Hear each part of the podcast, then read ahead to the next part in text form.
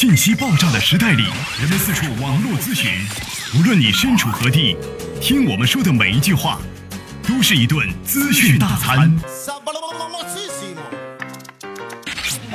着力给你公信力，服务并呵护你爱车的每一个部件。刘刚，刘刚，刘刚说车，愿做一把尺度，精确的为您测量出一辆车的真正价值。刘刚说车，愿做您爱车的私人顾问。听众朋友，大家好，我是刘刚。车友朋友们，大家好，欢迎大家收听本期的刘刚说车，我是刘刚。那么在今天的节目话题当中呢，咱们跟大家呢共同来聊一聊呢，呃，汽车的尾气排放。其实这个话题呢一点也不新鲜，很多车友呢大家都知道啊，汽车尾气排放呢对我们整个人类赖以生存的环境是有影响的。那么今天咱们缩小范围一下来说，咱们今天跟大家呢共同来聊一聊呢，汽车尾气对于我们人体的一个伤害。首先呢，我们在了解汽车尾气的时候，我们要先来关注一下，就是说它都有哪些物质构成的。大家呢在使用这个车辆的时候，很少能看到说汽车的尾气，尤其到了冬天的时候，可能出于北方的这个车友，大家能看到说这个后面冒这个白烟或者白气儿。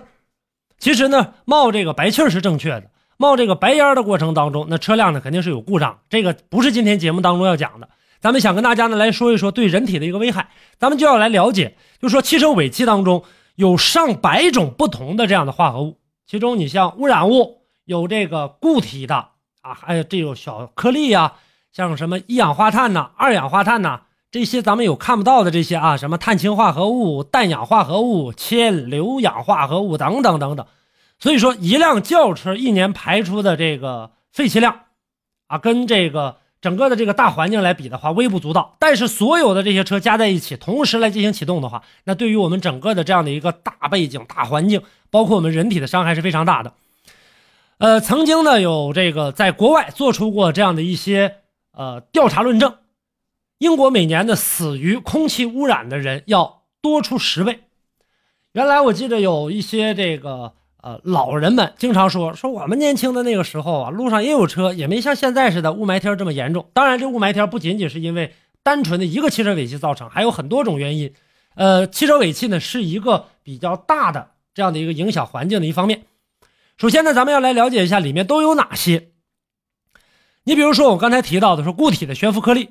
它里面的成分相对来说比较复杂，并且呢是具有比较强的这种吸附能力的，可以呢吸附各种金属粉尘、强烈的这个致癌物苯等等这些呢啊病原微生物。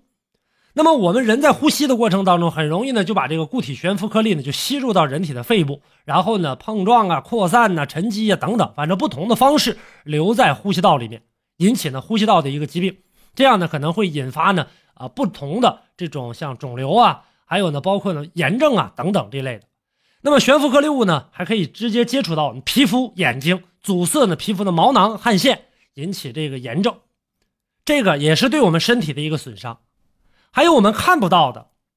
就是我们刚才跟大家提到，像一氧化碳，还有什么氮氧化物等等的。一氧化碳呢，它与血液当中的血红蛋白。这个结合，据说呢比氧气还要快二百五十倍。当然，这个医疗的这个东西呢，我不太了解。但是呢，我们通过数值来看到的。所以说，一氧化碳呢经过呼吸道进入血液循环和血红蛋白来进行的这样的一个融合，那么导致呢我们的这样的一个呃血液循环系统出现了故障。这个过程当中必然会给我们的这个人类造成一个缺氧性的伤害。还有呢，像氮氧化合物。这个氮氧化合物里面指的是什么呢？像一氧化氮、二氧化氮，其实它们都是对人体有害的一个这个气体，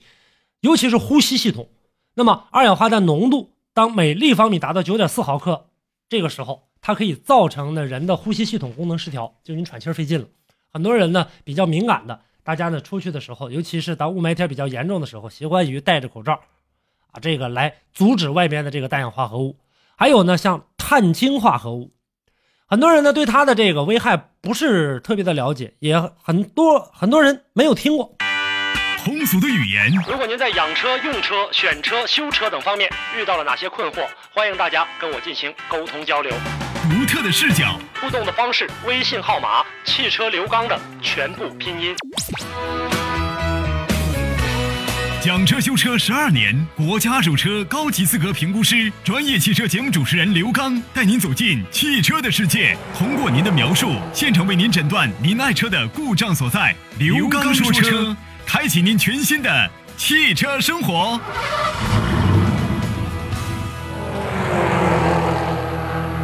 氮氧化合物和碳氢化合物在太阳紫外线的作用下，有太阳一照，会产生一种刺激性的浅蓝色烟雾。其中包含有臭氧、醛类、这个硝酸酯类等等，反正就多了。那么这种光化学烟雾对于人体的危害，刺激眼睛、上呼吸道这个感染、红肿啊、炎症啊等等有很多。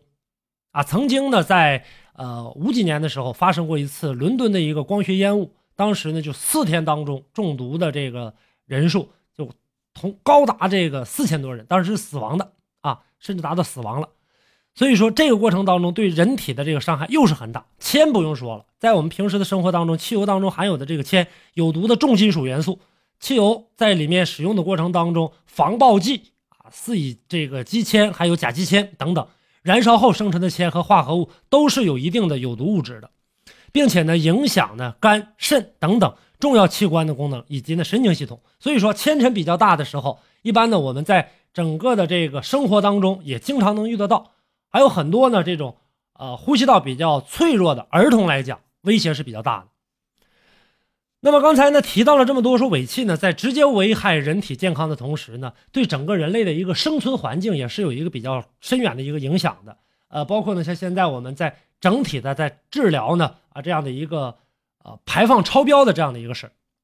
尾气当中啊二氧化硫比较有强烈的刺激气味。达到一定浓度的时候，容易呢导致像酸雨的一些发生。酸雨下来之后的话，对于我们土壤啊、还有水啊，以及农作物啊整整的这个植物的生长，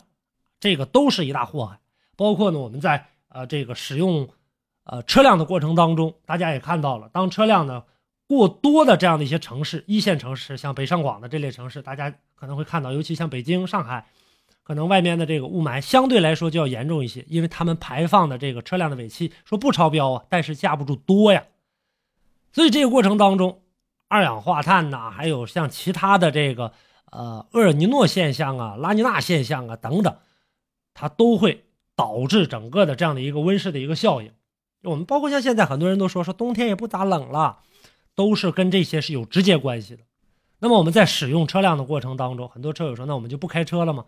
我们在用车的时候，包括呢，在后期啊对车辆进行维护的时候，第一，我们呢是为了个人的人身安全、人身健康；第二呢，也是为我们车辆的一个健康。所以建议大家呢，对自己的车辆，呃，座椅呢这个勤保养，包括勤维护。而且呢，我们大家在加油的过程当中，在我们车辆使用的过程当中，一定呢要严格按照这个国家的这样的一个标准，咱们呢能够为我们的这个环境。整个保护环境做出一份贡献，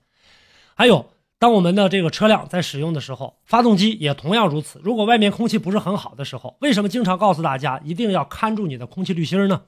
这个时候，车辆空中的悬浮物啊，这个被吸入到气缸当中，因为它也是在呼吸，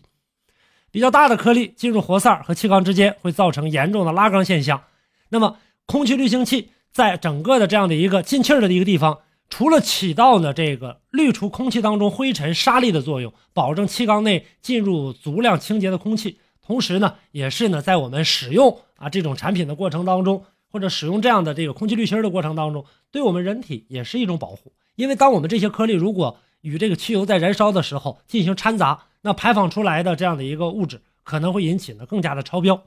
包括呢像我们的节气门比较脏啊，当我们车辆出现了怠速不稳。啊，这个过程当中，冷车不容易打火的时候，我们记住一定要检查一下你的节气门啊，因为这个过程当中，由于机油整个蒸汽这样的一个作用的原因，发动机在正常工作的时候，曲轴箱里面的废气又窜上来，那这个时候呢，里面的呃积碳就会越来越多，又会导致呢推波助澜。积碳一多的话，那么汽油燃烧的不充分，汽油燃烧不充分的话，排放出来的这个物质就更加的超标，并且对你车辆也是一种破坏。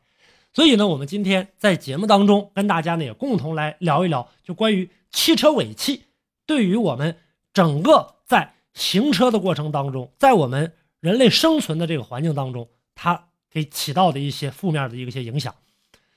呃，今天的节目吧，跟大家呢就共同聊这么多啊，也希望呢能够对大家呢啊有些帮助。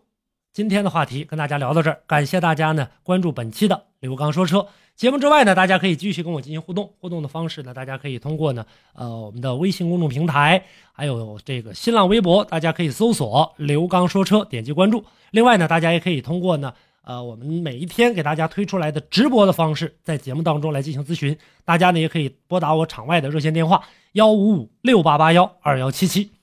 好，感谢大家收听本期的节目，下期我们再见。